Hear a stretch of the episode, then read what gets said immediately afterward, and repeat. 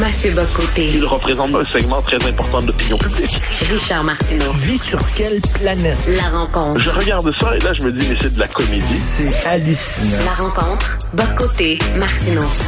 Alors Mathieu, j'espère que tu as appelé ta douce pour lui dire de brûler tout de suite tous les Lucky Luke, les Tintins, les Astérix de ta bibliothèque. Et les Alix, et plusieurs autres, et Torgal, et, les, et, et pourquoi pas les tuniques bleues. Hein, on va Oui, oui. personne. Ben oui. Alors, alors non, c'est quand même une euh, nouvelle tout à fait, à la fois étonnante et banale.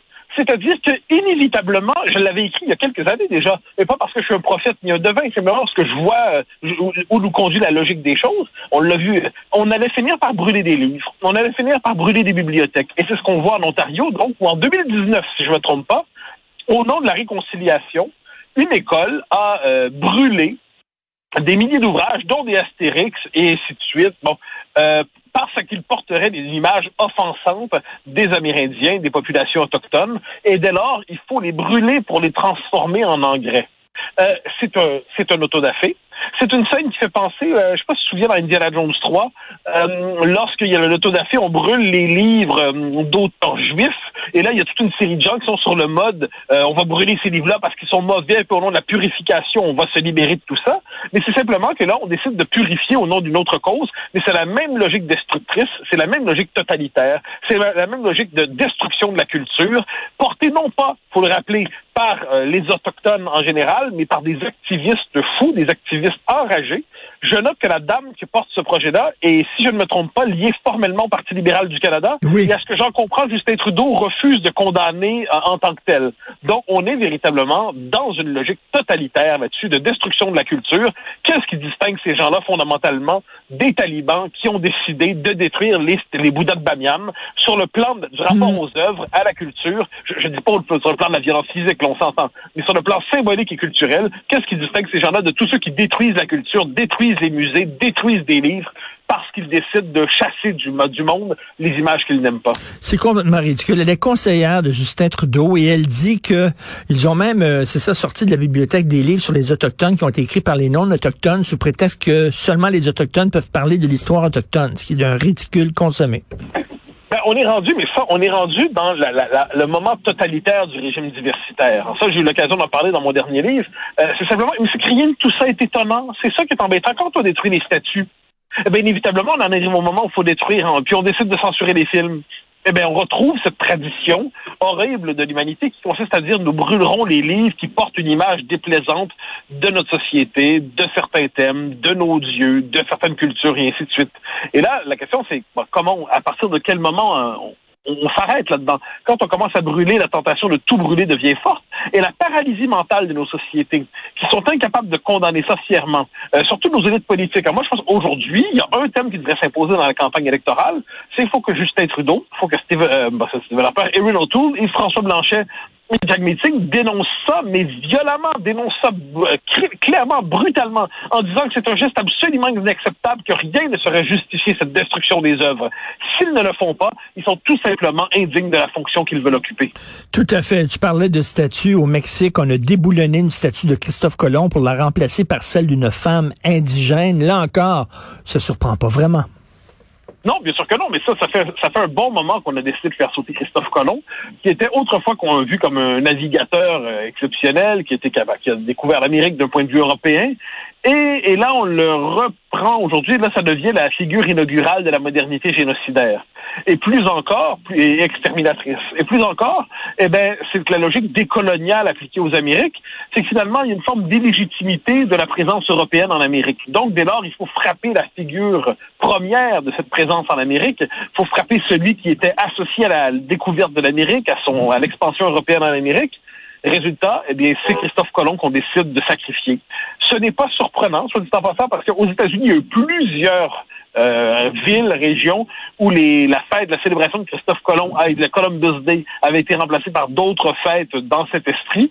Eh ça s'applique au Mexique, puis ça va s'appliquer un peu partout. Un jour, tôt ou tard, viendra dans notre gauche woke un appel à faire tomber la rue Christophe Colomb à Montréal.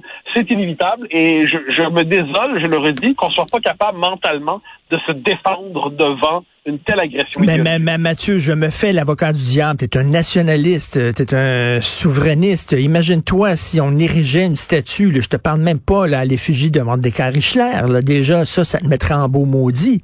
Mais, mais si on érigeait une statue à l'effigie d'un d'un politicien qui a, qui a réduit les francophones euh, en esclaves, parce que c'est ce qu'il a fait, Christophe Colomb, tu serais le premier à dire, ben, ça n'a pas de bon sens, déboulonnons cette statue-là. Premièrement, rédu- réduire Christophe Colomb à ça, comme certains le disent, c'est terriblement réducteur. Pour ne pas dire, c'est c'est une forme d'injustice historique.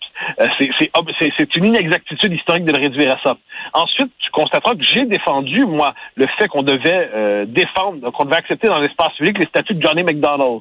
Je n'aime pas beaucoup Johnny McDonald. J'ai pas de tendresse envers lui. On sait ce qu'il a fait à Louis Riel, on sait ce qu'il a fait aux Métis, on sait la politique de McDonald, on sait ce qu'il pensait des Canadiens français. Moi, je, eh ben moi, je, je veux pas qu'on déboulonne la statue de McDonald. J'aime pas McDonald, je sens pas le besoin de me recueillir devant sa statue, mais je ne suis pas de ceux qui participent à ce niveau nouvel iconoclasme. J'ai pas envie de raser de l'espace public tout ce qui me déplaît d'une manière ou de l'autre. Euh, je dis pas qu'il n'y a pas des moments dans l'histoire où il n'y a pas des statues qui se remplacent, il n'y a pas des noms de rues qui changent, ça, ça va de soi. Mais dans le mouvement auquel on assiste en ce moment, ce n'est pas un mouvement éclairé, rationnel, c'est pas un mouvement modéré dans le bon sens du terme, c'est un mouvement où il s'agit simplement d'effacer de d'éradiquer la trace de l'Européen en Amérique, la trace des sociétés européennes en Amérique. Et en dernière instance, c'est le procès de notre légitimité comme société. Tu me permettras de ne pas m'y rallier. Et euh, là, bon, donc, c'est une femme indigène qu'on a mis. euh, c'est quoi? Est-ce qu'elle est, connue ou pas connue? C'est un peu comme le, le soldat inconnu. Là. Elle représente en fait l'ensemble des femmes indigènes, c'est ça? Mais c'est la, la logique finalement de l'Amérique précolombienne qui prendrait sa revanche sur l'Amérique, euh, sur l'Amérique d'après 1492. Mais on aura compris que Colomb là-dessus, Christophe Colomb, ce n'est qu'une étape. Ensuite, il y aura tôt ou tard Jacques Cartier, il y aura Samuel de Champlain. Il faut pas se tromper. Quand on rentre dans cette logique-là, on n'arrête plus ensuite. C'est, euh, pour reprendre la formule d'André Laurando que j'aime citer, la bêtise rendue un tel sommet inattaquable. Et on est, on est un peu dans cette logique-là. Donc, on va faire tomber des statues. On va faire tomber des livres. On va, brûler des livres. On les brûle déjà. On les brûle déjà on va en brûler d'autres. On est dans un moment qui va durer un bon moment, je le redoute, où nos sociétés sont à ce point dévorées par la haine de soi qu'elles font le procès de leur légitimité, de leur origine, de leur fondement, de leur histoire, de leur culture, de leur aventure. Elles ne veulent se voir désormais que dans le regard de la haine de soi. Et ça, on le voit, donc on le voit avec cette statue, mais on va le voir, on l'a vu aussi chez nous. Euh, faut pas oublier ceux qui voulaient tasser la figure de Lionel Groux, hein, ça aussi. Euh, c'est- toujours la même logique qui s'applique. Donc c'est un moment révolutionnaire, et dans les moments révolutionnaires, par définition, on veut, on veut détruire le sacré associé à la société d'a- d'avant. Euh, Christophe Colomb, c'était un grand héros du point de vue de la civilisation occidentale jusqu'à tout récemment. Désormais, il faut détruire son symbole pour s'en prendre aux, aux racines symboliques de cette civilisation. À chaque fois, là, je reviens là, aux livres, entre autres, qu'on a enlevé des bibliothèques, là, les Lucky Luke et tout ça. Je suis rendu maintenant, je, je- je suis un prêche de la politique du pire. C'est-à-dire que je suis content que ça arrive, ces genres de choses-là, parce que et, et, et, et- et j'espère qu'on va brûler encore d'autres pour que les gens se rendent compte que ça n'a pas de maudit bon sens. À un moment donné, le, le- le balancier va aller tellement dans le ridicule et dans le grotesque qu'il va avoir soudainement un ras-le-bol général. Là. Quand tu es rendu à... Oui. tu me permettras de pas partager ton optimisme. Dire, si rendu, on en est rendu, là. On est quand même rendu dans une société où, sur le fond des choses, j'aime le rappeler, affirmer que l'homme et la femme existent, ils sont inscrits à la fois dans la nature, euh, on pourrait dire, euh, la nature psychique et la nature biologique de l'être humain, et que le masculin et le féminin ne sont pas, euh, ce, sont des catégories fondatrices de l'humanité, eh bien, dire ça, désormais, c'est une, c'est une outrance réactionnaire et transphobe. On est quand même dans une société qui est plus capable de distinguer un homme d'une femme et qui considère que les distinguer, ça conduit, ça reconduire des catégories idéologiques et sociales réactionnaires. Une fois qu'on est rendu là, tout est possible. Je veux dire, on disait autrefois que le Parlement britannique pouvait tout faire sauf changer un homme en femme. Ah ben ça maintenant c'est possible. Aujourd'hui on l'a. Donc moi je, je le redis, c'est pas la question de s'ouvrir ou non à l'expérience des uns et des autres. C'est de savoir si comme société on est capable d'avoir quelques repères de base. Or manifestement le rappel de ces repères passe aujourd'hui pour une provocation et pour une manifestation d'insensibilité. Donc ça, peut, ça va aller encore très loin et manifestement je pense qu'on se défendra pas pendant encore un bon moment. Écoute, en terminant, bien sûr, je demande ça à tous les invités aujourd'hui. Euh, Belmondo pour toi, et surtout tu es en France.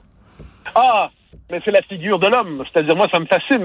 C'est-à-dire, aujourd'hui, justement, dans cette société du gender fluide, dans cette société de l'ambiguïté euh, sexuelle revendiquée, identitaire revendiquée, où ni homme, ni femme, peut-être un peu des deux, les deux en même temps, une troisième catégorie qu'on sait pas. Alors, non, non, non. Là, on est avec l'incarnation d'un certain type de virilité qui, et là, c'est fascinant parce qu'on a la nostalgie de ça. On sait que ça représente un type d'humanité désirable et au même moment, notre société se construit sur le procès de cette représentation du masculin. C'est assez, c'est assez fascinant comme figure quand même. C'était par ailleurs un acteur formidable qui nous rappelait la dignité de la culture populaire. Euh, mais je pense que c'est aussi une image du masculin qui mérite Mhm. d'être défendue. Et une certaine insolence, une certaine insouciance aussi. Ah, la, la grande ah. déconnade, là. Absolument. La- la- oui, c'est une belle formule. La grande déconnade, la scène déconnade. Oui, scène déconnade. Alors, déconnons aujourd'hui euh, pour Jean-Paul. Merci beaucoup, Mathieu. Au grand plaisir. salut. Bye bye.